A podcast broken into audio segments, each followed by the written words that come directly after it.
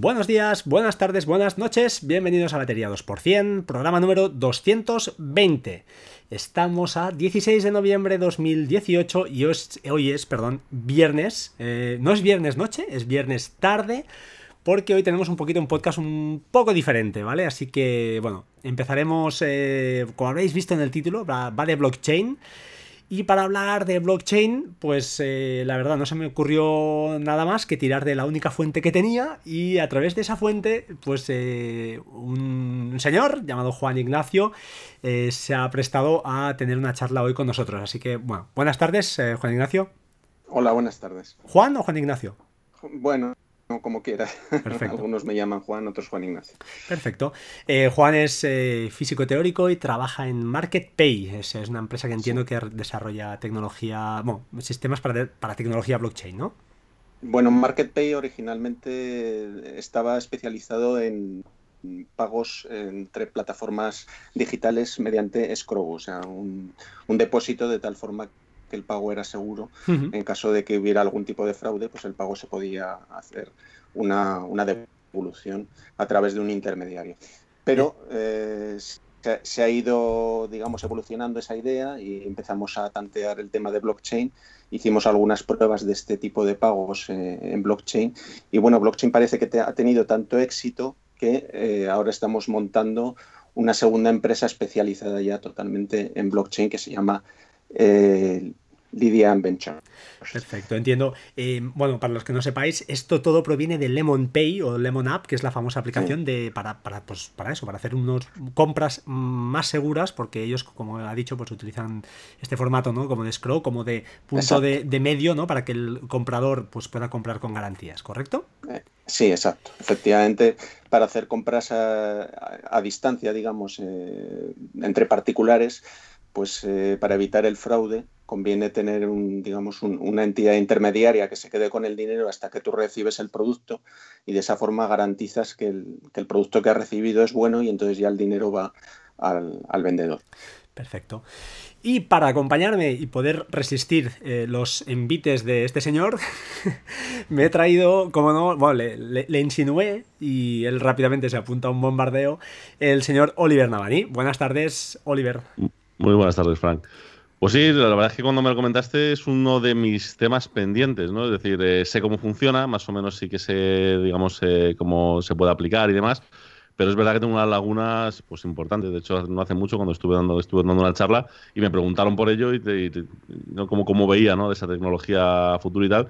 Y honestamente tuve que responder que, oye, por algunas personas que conozco que se dedican a ellos, sé que va a pegar algo más que fuerte, pero honestamente muchas veces no sé en qué, cómo plantearla, ¿no? Cómo, cómo de alguna forma explicarle a alguien eh, de una forma más o menos sencilla cómo, cómo va a funcionar esto, dónde va a impactar y por qué se está convirtiendo en algo tan viral, ¿no? Que es un poco lo que, bueno, lo que supongo que trataremos hoy. Perfecto.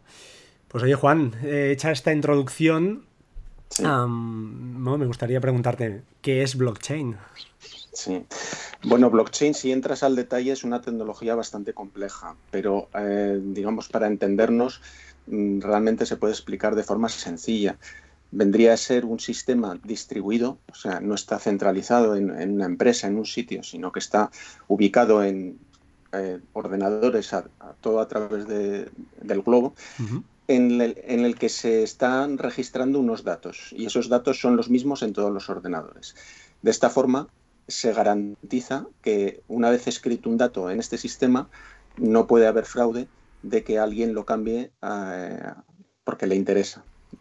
Hay, digamos, una especie de consenso entre todos los miles de servidores que están trabajando en esta red blockchain a nivel mundial para que nunca se puedan manipular un dato que ha sido escrito en este sistema, con lo cual a efectos prácticos vendría a ser una base de datos distribuida e inalterable. Correcto. entiendo, em, si, para distinguir un poquito, explicar, entiendo que si es, eh, no es centralizada, es decir, la base de datos no está en un único sitio, sino que es eh, pues distribuida, quiere decir que cada nodo tendría una copia exacta de esa base de datos y tampoco sería mallada, porque mallada sería pues que habría diferentes caminos para llegar y aquí no, aquí cada nodo tiene una copia realmente de todo, de todo. Exacto. Perfecto. Sí, sí. Y oye, y, por qué se dice que es una tecnología? Pues eso, la comparan, como he puesto en las notas, ¿no? con la aparición de Google en Internet. Es decir, ¿por qué dicen que es una cosa tan disruptiva y tan, tan nueva? Bueno, en ciertas aplicaciones o casos de uso no existía una tecnología que, pudiera dar eh, realidad a estos casos. Eh, por ejemplo, el tema de Bitcoin. nos encontramos con un sistema monetario que funciona a nivel global y no hay ningún banco central que esté gestionando las contabilidades de los usuarios, sino que es un sistema descentralizado el que lleva estas cuentas. Entonces, tecnológicamente es una novedad. No, existía una tecnología hasta ahora que pudiera permitir que mm, miles de ordenadores por todo el mundo se pusieran de acuerdo y llevaran la contabilidad de todos los usuarios sin que ninguno de ellos pueda hacer trampas. Por eso es disruptivo, es, novedoso. Entonces, el, digamos, el blockchain se inventó eh, a partir de Bitcoin. Realmente lo, que, lo primero que apareció fue el caso de uso, Bitcoin. Mm, la tecnología que hay por debajo de cómo eh, sincronizar todos esos, ordenadores, cómo montar esa base de datos distribuida, es lo que se llama blockchain. Y esa misma tecnología, eh, apartándola del caso de uso origen, que es Bitcoin, se está desarrollando en, otros muchos casos de uso. Por ejemplo, ha salido otras monedas como Ethereum, que son programables. Bitcoin no es programable. Bitcoin te permite hacer un pago de un usuario a otro usuario pero Ethereum te permite muchas más cosas, te, puede, te permite condicionar un pago, por ejemplo, a ciertas circunstancias. Entonces ahí entra ya la, posibilidad de hacer productos financieros mucho más interesantes y es cuando los bancos y grandes empresas empiezan a mostrar mucho interés por esta tecnología y plantearse la opción de que mm, Internet a partir de este momento puede no solo mover datos, sino también mover dinero. O sea, eh, de, alguna forma entiendo que por hacer una analogía sería un salto parecido a cuando inicialmente pues la única forma de descargarte algo era de un servidor y cuando apareció pues Emule o algo de esto, todo el sistema P2P o algo por el estilo. Sí, sí, efectivamente tiene bastante analogía porque el sistema Emule o P2P el dato no está en una única ubicación, sino que está distribuido en miles de ordenadores.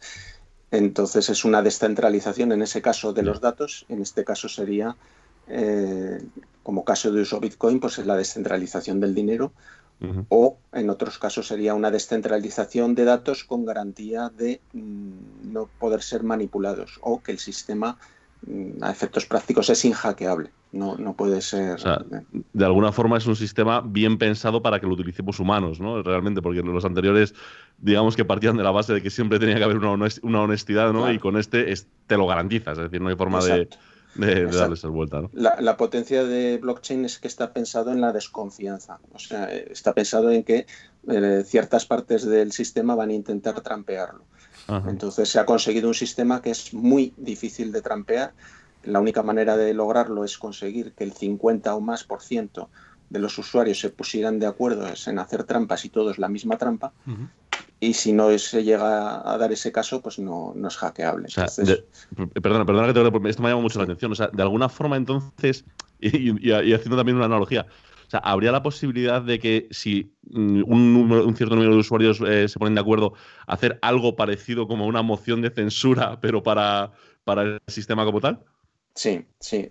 Ah, de hecho, en, Ethereum se, ha dado un caso histórico eh, que es el, caso del DAO, que es un sistema descentralizado de gestión de fondos, mm, que por un error en la programación del, contrato inteligente, que, es, digamos, los programas que funcionan en blockchain se llaman contratos inteligentes, por un error de esa programación eh, se desviaron 70 millones de dólares a un lugar incorrecto.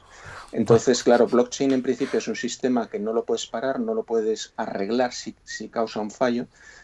Y lo que se hizo fue efectivamente mm, pararlo y eh, montar, digamos, un blockchain paralelo mm, nuevo a partir de corrigiendo ese error. Entonces, esto teóricamente no debería ocurrir nunca, pero se logró, digamos, un acuerdo entre la mayoría de los usuarios de que ese fallo de programación había que arreglarlo, digamos, eh, cortando y eliminando todas las entradas eh, que eran incorrectas y entonces se pudo revertir. O sea, la única forma de revertir un, dato que ha sido introducido sería poniendo de acuerdo a más del 50% de los usuarios en que la cadena de bloques, que es eh, toda la información que se va agregando al sistema, se llama cadena de bloques, pues en un punto dado esa cadena de bloques hay que hacerle una modificación. La única forma de hacer esa modificación es que una mayoría de los eh, nodos de la red lleguen al acuerdo de volver a un punto anterior.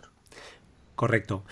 Eh, vamos a resumir. Eh, o sea, en principio hemos dicho que yo me he quedado con esto que no, la verdad no lo sabía. O sea, que el caso de uso, en este caso blockchain, fue el, a partir de un caso de éxito, se implementó o se aprovechó esa tecnología que, había ahí por debajo, que es blockchain, ¿de acuerdo? Entonces entendemos que es distribuida, es decir, todos los nodos tienen esa copia de base de datos y muy importante también los n medios más uno, es decir, de los usuarios, o n menos, perdón, n medios, n medios, perdón, más uno de estas, eh, de estos nodos, se deberían poner de acuerdo para poder hackear en un mismo momento eh, alguna transacción. Eh, si te parece, ¿por qué no explicamos un poquito cómo eh, en qué se basa el blockchain, la cadena de bloques, que es en, definitiva lo que es un blockchain, eh, cómo más o menos se generan y como lo que has dicho, cómo se verifican, es decir, lo que son un poquito serían los mineros, entiendo yo, que están ahí escuchando para validar esa transacción. Si quieres, lo puedes explicar tú, que seguro que lo tienes más claro y una explicación pues más o menos sencilla del camino, ¿no? Imaginemos, pues yo que sé, que son que soy yo y Oliver y le quiero enviar tres bitcoins y, cómo sería el circuito un poquito de la transacción. Sí, cada vez que eh, realizamos un, envío de dinero, eso es una transacción. Pero no podemos agregar transacciones individuales al, sistema porque hay constantemente usuarios enviando dinero unos a otros. Cada segundo pues puede haber varias, varias de estas transacciones. Entonces sería muy difícil tecnológicamente poner de acuerdo a miles de mineros en todo el mundo para eh, tener perfectamente sincronizada la base de datos con esta atomicidad, digamos, de, de varias transacciones por segundo. Entonces lo que se hace es eh, trabajar por lotes. No se agregan las transacciones individuales conforme se van realizando, sino que se espera un tiempo, en el caso de Bitcoin son 15 minutos, a acumular todas las transacciones que haya habido en ese espacio de tiempo, esos 15 minutos se acumulan en un bloque. Ese bloque lo mina un minero. Uno digamos, aleatoriamente o bajo sorteo de todos los miles de mineros que hay en todo el mundo.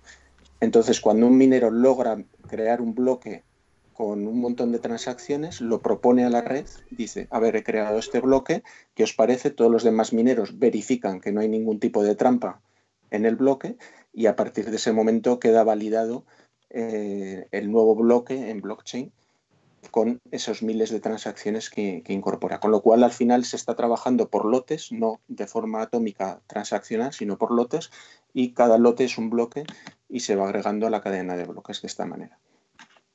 una pregunta o una cosa que hay que dejar bien clara. Está este bloque que se añade a, este historial, ¿no? Cada vez, por ejemplo, yo le envío tres bitcoins a Oli, Oli me envía uno a mí. Esto se va, es acumulativo, es decir, para hackear o una cadena eh, final, el última, la última transacción, por ejemplo, debería hackear, entiendo, todas las anteriores porque cada cadena, se, cada, perdón, cada bloque se genera a partir de información del bloque anterior, ¿es correcto? Sí.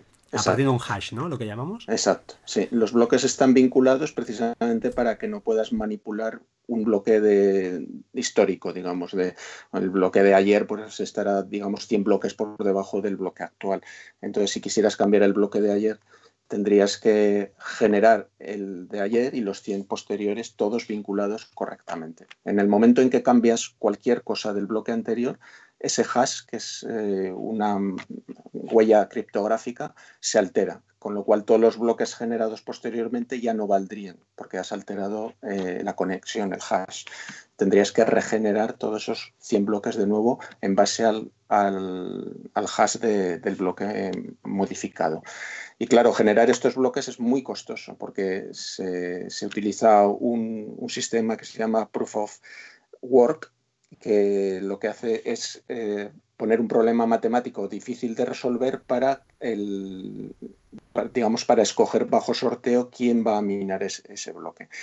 Entonces, si tú quisieras generar los 100 últimos bloques de, ayer a hoy, tendrías que resolver esos, esos 100 problemas matemáticos extraordinariamente complejos de resolver. Entonces, a efectos prácticos es realmente eh, imposible hackear un, bloque histórico porque necesitas una, potencia de computación absolutamente enorme, equiparable a toda la red de, Bitcoin a nivel mundial. Y es una red muy, muy potente. Hay que tener en cuenta que el cálculo ahora mismo es que todos los mineros de Bitcoin están consumiendo tanta energía como lo que produce una central nuclear una factura de un billón de dólares en, electricidad al día, con lo cual es una, una red de computación enorme la que necesitaríamos, incluso la red de Google con un millón de ordenadores, no sé si podría ser capaz de generar eh, bloques al mismo ritmo que está generando ahora mismo Bitcoin. Entonces, hackear el sistema, digamos, por fuerza bruta, requeriría tener mm, una superpotencia computacional que a efectos prácticos no, es factible. Una, pregunta, eh, sobre todo hablando de esto último que estabas comentando de, pues eso, de los consumos energéticos, eléctricos y tal que se producen. ¿Esto a largo plazo es sostenible? el tema de la encriptación y tal, el cómo se van eh, creando los bloques y tal, va a cambiar?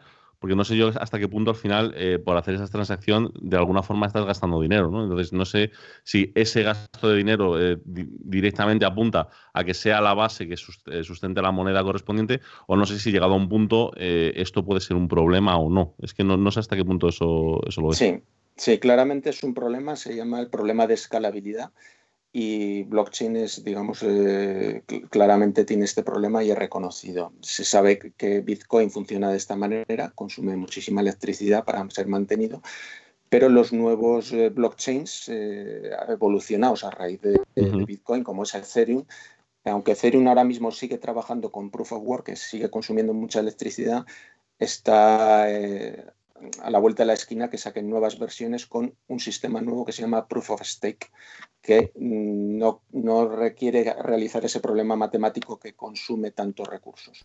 Con lo cual, digamos, se podría hacer el Bitcoin ecológico, que serían los nuevos blockchain en que mm, se coge la idea de cómo ah, sincronizar todos los nodos mm, de forma ordenada pero sin consumir tantísima electricidad. Entonces se está, digamos, apuntando en esa línea a la hora de desarrollar los nuevos blockchains, que sean de menor consumo eléctrico. No, y, sobre, todo entiendo también que cuando ya, es decir, cuando vayas a utilizar una, digamos, el blockchain para algo que no sea única y exclusivamente sustentar, como es el caso de hoy, el valor de una moneda, porque al final eh, gran parte del éxito de alguna forma de Bitcoin es ese, es decir, como te estás gastando una pasta en poder minarlos y en poder generarlos, luego no los quieres soltar. Es decir, oye, si yo para ganar un Bitcoin me he gastado, o sea, por poner un ejemplo, 2.000 o 3.000 euros en factura eh, de, la luz, evidentemente no lo voy a querer vender por menos de eso. Eso, eso es evidente. Entiendo que en el momento que vayas a un sistema que no sea pues, única y exclusivamente una moneda sustentada en el propio valor de generarla, pues claro, pues podrá ser un sistema más sencillo que simplemente no requiera ese, ese nivel de computación, ¿no? Sí, sí, exactamente. Además, eh, Bitcoin, digamos, eh, aspiraría a ser un sistema que pudiera sustentar todas las transacciones económicas a nivel mundial tipo Visa, pero eh, ahora mismo Bitcoin es eh, una parte entre 4.000 respecto a Visa a nivel de transacciones por segundo. Con lo cual, si siendo tan pequeño está consumiendo tantísimo, es inviable pensar que tuviéramos 4.000 centrales nucleares dedicadas a, mantener un sistema bancario digital que en todo el mundo solo tenemos 400, ¿no? Entonces, claramente Bitcoin no puede, tal y como está montado, no puede evolucionar a aspirar a competir con Visa. Pero sí que otros blockchains nuevos, con una tecnología más ecológica o más organizada, sí que se, podría plantear eh, esta escalabilidad a gran alcance. Eh, Juan, una pregunta. Este problema matemático que dices que, entre comillas, que se formula, yo tenía entendido, o por lo que me pareció entender, es al final, em, si no lo entendí mal, ¿eh? cuando, cuando se quiere validar una transacción, y corrígeme si lo, si lo he entendido mal, entiendo que hay este, se aplica, bueno, se aplica esta, este problema, que este problema al final es una. ¿Cómo lo explicaría? Como, yo lo entendí como es una, es una función que no tiene inversa. Es decir, si sabes X, puedes saber Y, pero si sabes Y, no sabes de qué X es. No hay una fórmula matemática para extraer eh, la, inicial. Y eso se hace en, ensayo-error, ¿no? Prueba-error. Exacto. Y yo entendí que, el ganador, ¿no? El, minero que consigue resolver este problema, que luego hablaremos que se lleva dinero y tal, eh, eh, a día de hoy, o bueno, una de las condiciones puede ser, por ejemplo, decir, oye, mira, encontrad eh, algo que aplicado a este bloque que, vamos a validar de eh, pues un hash de 256 y que los 32 primeros bits sean ceros. Y el primero que lo encuentre es el que se lo lleva. Claro, y la pregunta es, ¿y no se puede hacer más ecológico diciendo, oye, en vez de 32 ceros, pues 16? Y así mm, facilitamos ese, esa resolución y, bajamos ese, ese, coste energético o, no, no, tiene nada que ver lo que estoy explicando. Es, si reduces la dificultad del proceso, entonces lo que ocurre es que habría más mineros eh, generando bloques. Eh, y Bitcoin está pensado para que haya un minero que genere un bloque cada 15 minutos. Entonces, teniendo en cuenta toda la competencia de mineros a nivel mundial, se pone, digamos, la dificultad adecuada para que al final resulte eh, siempre fijo el dato de que cada 15 minutos hay un minero que lo encuentra. Si solo hubiera un minero en todo el mundo, pues entonces pondríamos una dificultad facilísima para que ese minero enseguida lo encontrara. Pero si tenemos 10.000 mineros en todo el mundo, pues tenemos que poner una dificultad muy alta para que solo uno de ellos cada 15 minutos encuentre una solución al problema. Perfecto. Entonces, eh, estos mineros, como he avanzado yo un poquito, el que tiene, es que el que es el ganador ¿no? de, ese, de ese bloque, eh, y la gente se preguntará, oye, ¿por qué, ventaja tiene ¿no? ser minero? Si estás gastando energía, mm, ¿qué, ventaja tiene? Pues que te, dan bitcoins. Ahí cuando, tú cierras el bloque, no solo estás diciendo las transacciones que ha habido, sino que tú te agregas a ti mismo una transacción de me envío a mí mismo tantos bitcoins que obviamente tienen que cumplir el protocolo. Hay un protocolo definido de que tú te vas a llevar eh, las comisiones de la transacción más una cantidad de bitcoins. Si cumples ese protocolo, los demás mineros van a decir, vale, esto está correcto, este minero se ha ganado esos bitcoins honestamente, el bloque es correcto, adelante. En cuanto hicieras cualquier tipo de trampas, pues los otros mineros dirían, ni hablar, no aceptamos este bloque. Entonces, digamos que es un sistema de recompensa por generar el bloque. Tú gastas electricidad, pero a cambio se te está pagando con la moneda electrónica, que a posteriori puedes ir a un exchange y convertirla a dólares, euros, lo que sea. una, una, preguntilla. Cuando estamos hablando de que hay un ganador, ¿es realmente un solo ganador cada 15 minutos? Porque yo al final, según tengo entendido, tú te puedes poner a minar, digamos, con, entre comillas, muy entre comillas, con el equipo que tengas, y eso siempre de alguna forma te da un beneficio, ¿no? Eh, pero claro, si es un solo ganador, al final ganará, supongo que el que tenga el equipo más potente o el que sea capaz de resolver eh, más rápido que los demás. ¿Eso cómo va exactamente? Sí, efectivamente, si tú tienes el equipo más potente, tienes mucha más probabilidad de llevarte bitcoins que el resto. Entonces, eh, como a día de hoy es muy difícil eh, conseguir minar un bloque, lo que se hace son pools eh, de mineros, ah. digamos, como organizaciones de mineros, donde hay miles de ellos, todos ellos trabajan en el mismo problema y cuando el conjunto de estos mineros se lleva mm, un bloque, el, número de bitcoins que ganan con ese bloque se reparte a partes iguales o a partes proporcionales en base a cada cuántos cálculos ha hecho cada uno. De esa forma todos pueden ganar, aunque sea unas fracciones de bitcoin es la única forma de conseguir que a lo largo de tu vida puedas al menos minar algo, porque es que si no te podrías pegar años y años estando ahí con el minero intentando generar bloques y no generarías ninguno. Entonces, eh, este grupo de mineros lo que hace es, mm, digamos, eh, repartir el, el botín y que sea factible poder ganar algo eh, con un ordenador eh, generando cálculos, aunque no logre tu ordenador minar eh, el bloque que sea el de alguien de, tu grupo.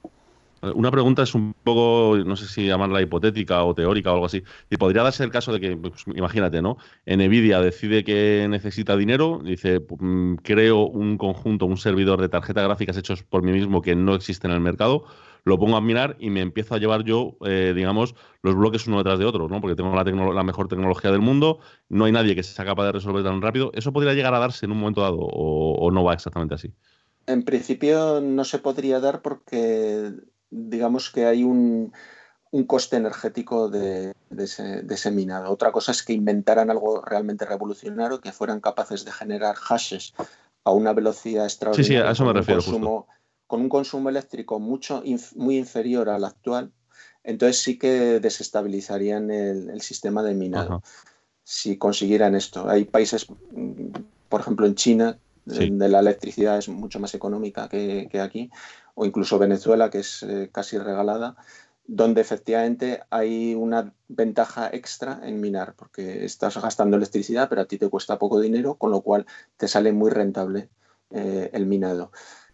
Entonces, en, principio sí que, sí que existe la posibilidad de que alguien tenga cierta ventaja respecto a los demás en tema de tecnología o de consumo eléctrico.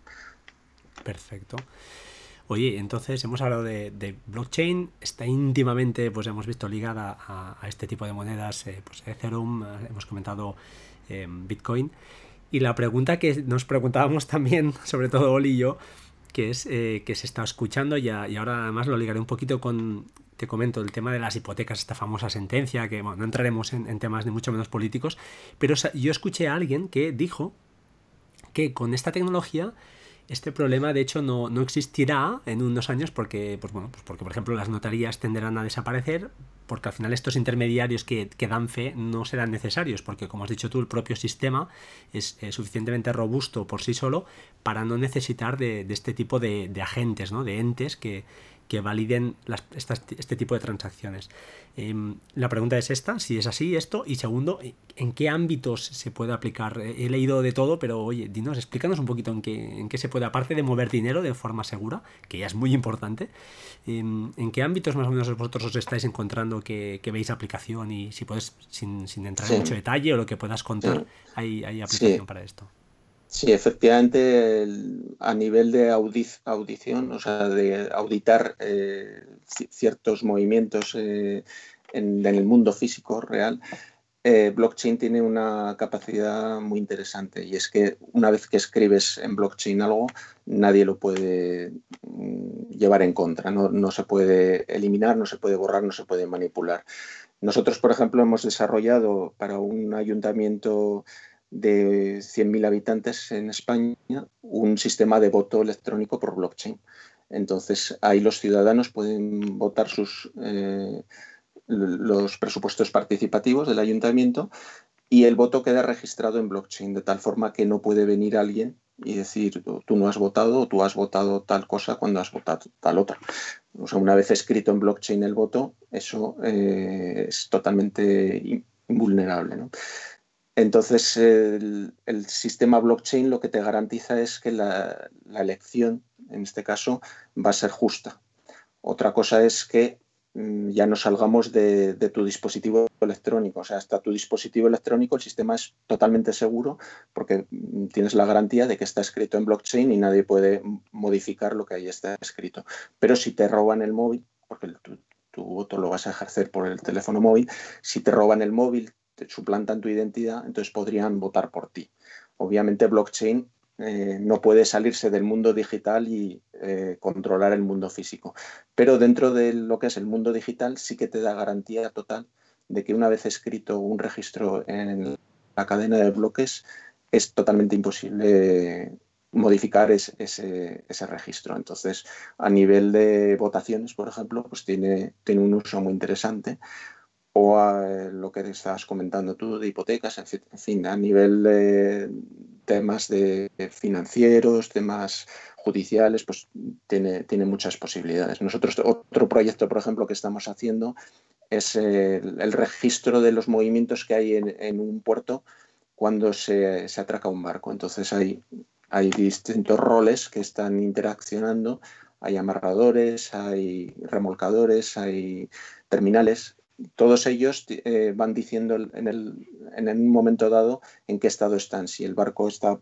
aparcado aquí, si está remolcado, etc. Entonces, para que haya un acuerdo entre todos estos roles y ninguno pueda decir, ah, yo es que dije tal y era cual, pues se escribe todo en blockchain.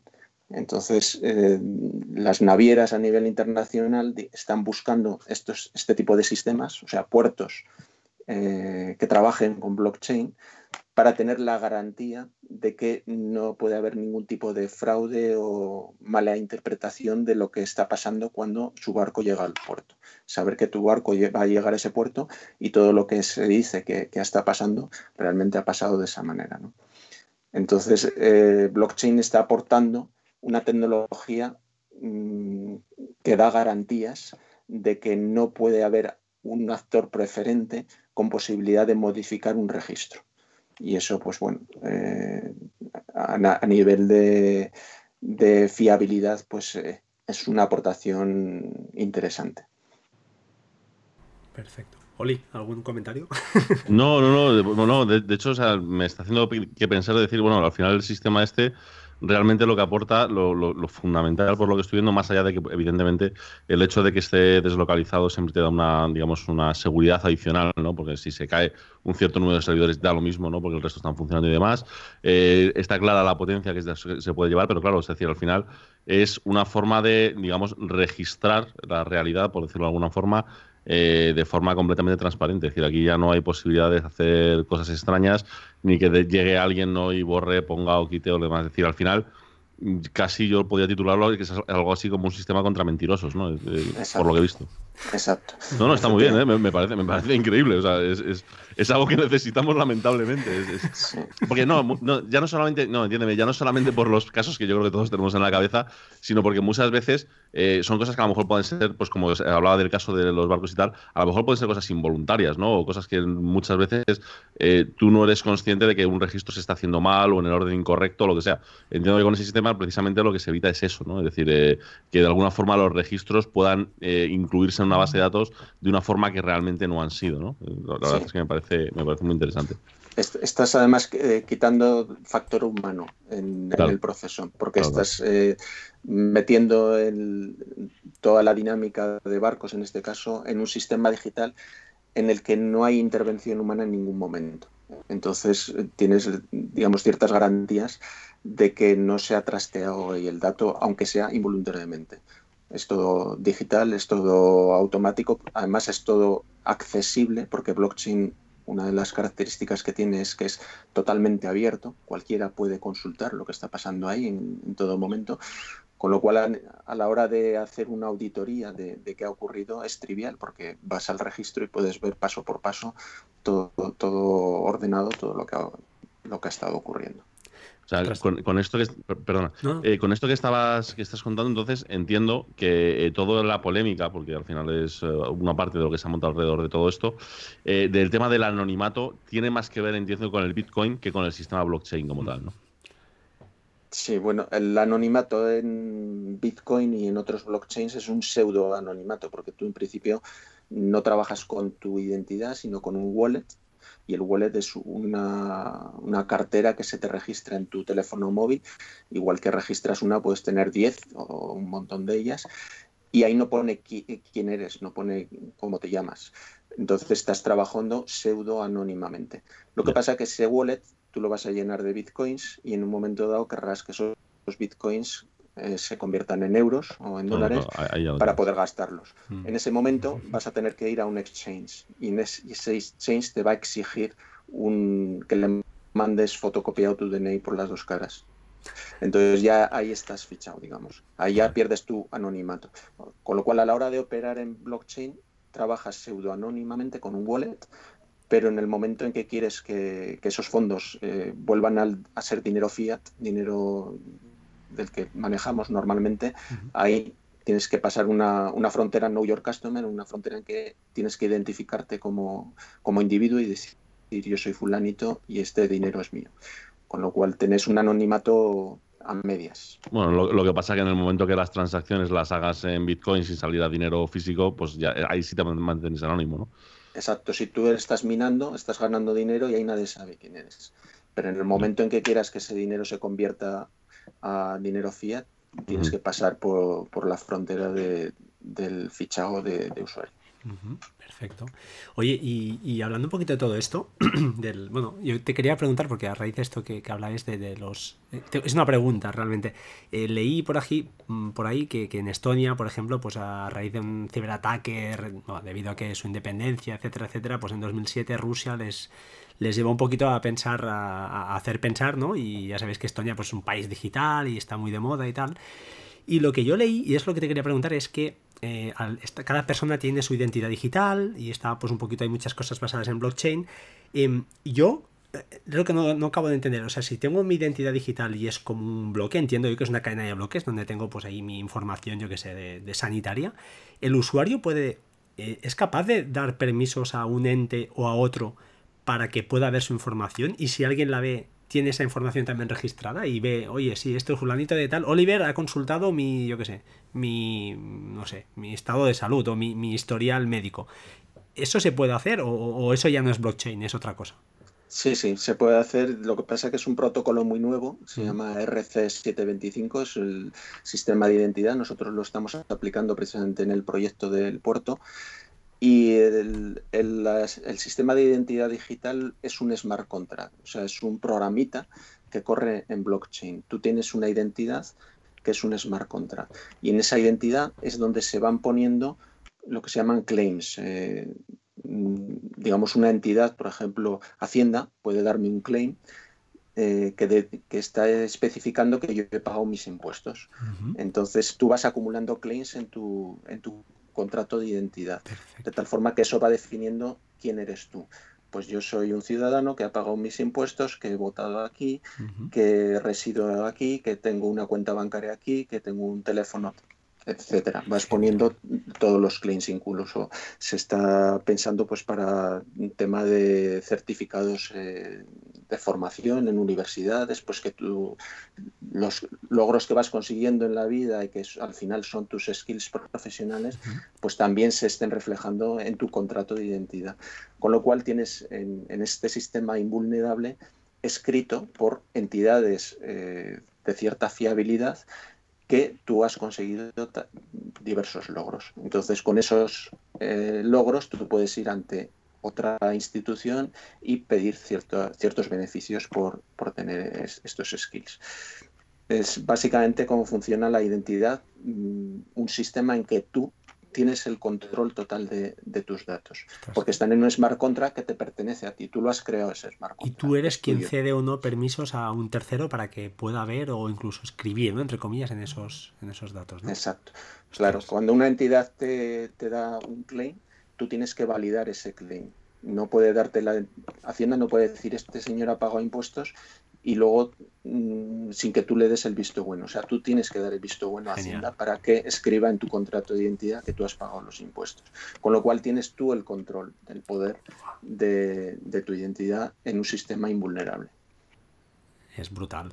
No sé cómo, lo ves tú, Oli, pero yo lo veo, no, es que lo veo brutal. no, no, no, ya está. Ahora, ¿Eh? ahora sí lo he entendido. es decir, toda, la, toda la, cosa que tenía ahí un poco difuso, ¿no? que no terminaba de entender eh, de qué iba el sistema en el sentido de por qué se estaba haciendo tan viral, me acaba de quedar claro. Es decir, es que es una forma, digamos, absolutamente fiable de manejar cualquier tipo de registro, sin más. Y es que eso, eso no lo hay a día de hoy. Es que si te sales de la tecnología. claro, es que yo me acuerdo de ir a la universidad que te den una fotocopia compulsada del título. Es que esto es de risa, tío. claro, es que aquí es que es, es, brutal. Es que es brutal. Bueno, esto siguiendo el ejemplo, pero llevado a, términos pues más serios, como puedan ser de salud. Por ejemplo, se me viene a la cabeza, eh, que todos creo que nos viene a, a la cabeza un poquito esto, que hoy en día pues está falta de privacidad ¿no? que estamos viviendo eh, pues que nos ¿no? que Google pues no sabe sabe todo y esta información va a parar aseguradoras y por ejemplo el típico cuento ¿no? de que oye si en tu zona la aseguradora sabe que a partir de los 55 años un 3% de la gente tiene cáncer pues no te asegurarán porque esta información que, que la podremos llegar a controlar pues quizá ya quede más, eh, pues eso, encauzada, ¿no? Y puedas, eh, pues limitar el acceso de, de pues, porque una compañía aseguradora tiene que saber si, si yo queda, no, queda tengo sí, pero qué, qué, historial tengo para asegurarme o no. A lo mejor no, no, tiene que saberlo, ¿no? Por decir algo, no sé, es. Eh, muy interesante. La verdad es que, bueno, ahora sí que, he pillado bastante el tema y, y, veo un poquito el, el, el, salirse ¿no? del mundo financiero y que sea aplicable a muchas otras cosas. Es que es, es, bueno, es muy interesante, la verdad. digamos que si a Bitcoin le quitas el tema de la moneda, entonces te quedaría el tema de eh, la base de datos que es eh, robusta y hackeable y un sitio público que cualquiera puede consultar y además es programable. Con lo cual esa sería la evolución. ¿no? Bitcoin es eh, en principio moneda, pero si les extraemos su tecnología podemos hacer otros casos de uso que no tengan nada que ver con moneda pero que también tienen un interés eh, muy, muy, a futuro. Sí, Ostras, pues la verdad, ha sido una charlita de, 40 minutos. No sé si, Oli, ¿se te ocurre algo? Yo la verdad es que no, me queda nada un poquito en el tintero. Igual me arrepentiré mañana de no haberle preguntado algo a, Juan.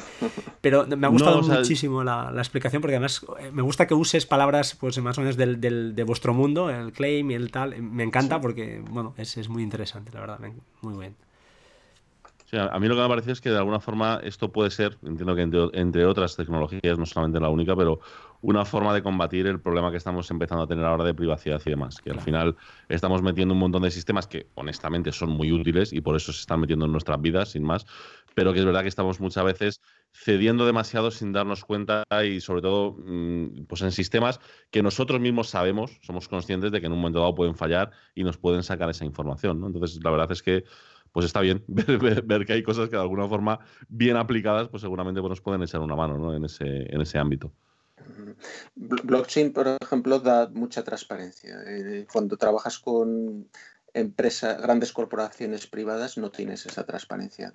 No sabemos qué, Google qué datos tiene sobre nosotros o Facebook qué, datos tiene sobre nosotros. Llevamos el móvil encima y no lo sabemos, pero eh, Google o Facebook pueden saber exactamente dónde estamos, aunque no tengamos activado el, el, GPS. Por, triangulación de antenas, pues ellos pueden tener esta información y ellos pueden usarla para luego pues eh, ponernos una publicidad o lo que ellos decidan. En cambio en blockchain todo lo que hay es consultable, con lo cual nadie puede estar trabajando con tu, con tu dato eh, bajo tu ignorancia. Todo lo que esté lo vas a poder consultar. Entonces, en ese aspecto es muy abierto y muy transparente. Y además descentralizado. No hay grandes empresas que, tengan el control de este sistema. Es un sistema que en principio está distribuido. Bueno, consultable siempre que tú le des permiso, ¿eh? que la información está cifrada, que nadie se piense que está ahí toda está cifrado. ¿eh? Sí, hay datos que puedes cifrar y tú das esas claves de descifrado a quien tú mm, decidas. No, no todo el mundo podrá, podrá verlas. Puedes escribir los datos en plano o los puedes escribir cifrados, de las dos maneras. Muy bien. Eh, bueno, yo la verdad es que me he quedado muy tranquilo, o sea, ha sido muy, una charla muy, muy interesante, al menos bajo mi punto de vista, porque es, ya te digo, es una, todo el mundo habla de bitcoins, todo el mundo habla un poquito, mezcla cosas, y realmente cuando le preguntas, bueno, pero tú sabes cómo funciona, o, tienes noción, la gente no tiene ni idea de, ni, mucho menos, yo creo que es un poquito la ignorancia de todos, ¿no? Que es una tecnología nueva que, que los mm, mi hija, por ejemplo, pues la vivirá de una forma transparente y natural y, dirá, pero ¿cómo que papá tú ibas con un papel al banco y con una firma ya decía que eso era, era legal y era, era, esto valía todo? Pues claro, es un poco de risa, ¿no? Si te paras a analizarlo, eh, bueno, ya queda todo obsoleto un poquito este, este tema y este tipo de tecnologías pues dan una salida a lo que comentaba Oli también, ¿no? Al tema de, de la privacidad que con, los, bueno, con Alexa, etcétera, etcétera, estamos, estamos viviendo pues este este cambio ya, ¿no? De meter estos altavoces dentro de casa y ya pues casi nos están escuchando, saben lo que hacemos, lo que, lo que compramos, dónde vamos y, y todo. O sea que no, no queda mucho ya por donde, por donde rascar. Y, mm, Oli, ¿alguna cosa más? No, por mi parte la verdad es que me ha quedado muy muy claro. Es decir, ya, ya te digo, ya ahora, ahora sí que tengo bastante más claro el, esos usos alternativos, ¿no? Más allá de lo que es la moneda como tal y cómo pues, eh, pues esto metido, ya digo, metido en, en, algunos servicios que utilizamos en el día a día, pues puede cambiar un poquito el juego y la verdad es que está muy bien. Me, ha gustado mucho, mucho, mucho. Juan, una pregunta. Eh, eh, mm, Tú has trabajado con algo de inteligencia artificial también, ¿no? Con Machine Learning. Sí. ¿Hay algo que algo aplicable en Machine Learning con todo esto? ¿Hay alguna relación o no? Con campos diferentes.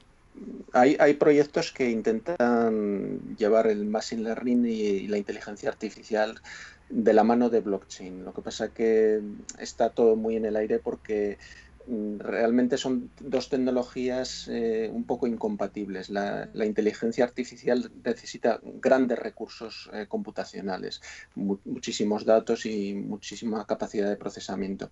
Y blockchain, en cambio, es eh, gran, capacidad computacional, pero repartida entre miles de nodos. Y cada nodo tiene que realizar la ejecución de todos los smart contracts. Con lo cual no podemos, eh, a día de hoy, plantearnos meter una inteligencia artificial en blockchain, porque es un sistema muy costoso de, computacionalmente. Mm, no, sea a futuro, quizá en, en, 10 o 15 años, pues salgan nuevos sistemas que permitan montar un cloud, digamos, detrás de, blockchain y ahí tengamos miles de, ordenadores para realizar estas computaciones que necesita la inteligencia artificial. Pero a día de hoy los smart contracts son programas relativamente sencillos, mm, cuatro comandos de si pasa esto, haz lo otro. Eh, la inteligencia artificial es el polo opuesto, es eh, analizar millones de datos, contrastar los unos con otros, eh, en fin, mm, recursos informáticos a tutiplén. Con lo cual veo difícil la conexión a día de hoy, pero quizá en un futuro más, más lejano sí que se, pueda llegar a sacar proyectos interesantes que combinen las dos tecnologías. Bueno, pues perfecto. Genial, redondo, señores. Oye, pues si os parece, despediremos, despediremos, acabaremos, cerraremos. Creo que ha quedado redondo, o sea, mejor le ponemos el lazo y, y lo clavamos tú, porque yo, la verdad que ha ido fantástico. Yo, ha quedado muy, claro. Creo que para alguien que no tenga ni idea, hemos un poquito explicado todo y hemos llegado pues a este, a este nivel, a este punto. O sea, que, que fantástico. Eh, pues nada, oye, si os parece, eh, Juan, no sé, bueno, Juan no, no lo sé, si querrá dar su usuario de Twitter o sí, no lo sé, no tengo ni idea, no lo hemos hablado. Oliver, eh, Oliver, ya te conocemos, pero también lo haces. También lo, por favor, y no pidas, no pidas eh, nada, eh, Oliver, estás en mi podcast, no. no. y, y, nada, despedimos. Pues oye, Juan, por mi, por mi parte, muchísimas, muchísimas gracias por, por atendernos, porque ha sido sí, muy. A vosotros. Muy y nada, yo, yo me despido, dejaré que ellos cierren, ¿vale? Y nada, y pues eh, despídete, Juan, y después Oliver, adelante. Muy bien. Bueno, gracias por la oportunidad de contaros eh, esta tecnología. Realmente eh, ha sido también para mí muy interesante porque yo hace dos, tres años pues estaba bastante pez eh, en blockchain, pero a raíz de meterme en estos proyectos con MarketPay, pues eh, hemos podido todos aprender a un ritmo bastante interesante y sacar a, al mercado productos que, que, están funcionando. O sea, son aplicaciones reales que las tienes en tu móvil. Claro, el usuario final no ve ninguna diferencia respecto una aplicación de blockchain de una que no lo es. Pues al final lo que ves es una aplicación en tu móvil que hace cosas, pero uh, por dentro esos datos que tú estás manejando no los tiene una, una, corporación, una entidad concreta, sino que están distribuidos por miles de, de, servidores y garantizado que ahí nadie va a hacer trampas con esos datos. Con lo cual es una tecnología que promete mucho y bueno, constantemente nos están llegando proyectos nuevos y interés por hacer cosas. Mm, Es el perfil de programador de, blockchain es uno de los más solicitados últimamente en el mercado de, programación está muy, muy bien valorado, con lo cual si hay gente que se quiere animar a, meterse en esta tecnología es muy prometedora y bueno, ¿qué más puedo decir? Que, animo y que sigamos adelante con, todo ello. Pues adelante. Oli, lo que hablabas el otro día, que te preguntaban, ya lo sabes que tienes que contestar a partir de ahora, que se metan no, no, en... Clarísimo, clarísimo. No, está, eh, está clarísimo. Pues adelante, Oli. Nada, pues eh, agradeceros tanto a Fran, a ti como a ti, Juan, porque la verdad es que me ha gustado, o sea, me, me lo pasa muy bien, me lo pasa muy bien porque realmente eh, es una forma, de alguna forma, de organizar mis ideas, ¿no? De todo lo que yo tenía, no tenía muy claro algunas cosas. Muchas veces yo creo que por la información que hay tendemos a mezclar lo que es la parte de Bitcoin con la parte de blockchain. Eh, muchas veces eh, lo que se explica de blockchain es demasiado técnico o no se, no se acaba de separar de esa parte financiera. Ya te digo, con lo que hemos hablado hoy, o sea, a mí me ha quedado cristalino porque es un sistema que evidentemente hay tantas empresas y hay tanta mm, gente en el sector que tiene claro que es algo que va a acabar posiblemente imponiéndose en muchos más ámbitos de los que inicialmente habíamos pensado. Y nada, pues eso, daros las gracias y ha sido un placer realmente estar en esta conversación. Perfecto, pues oye, yo despido ya el podcast, encantado de estar con estos dos genios y nada chicos, eh, nos oímos próximamente, por mi parte como siempre, pues que sed buenos, sed buena gente y nos vemos en la próxima. Un saludo, chao chao. Adiós. Adiós.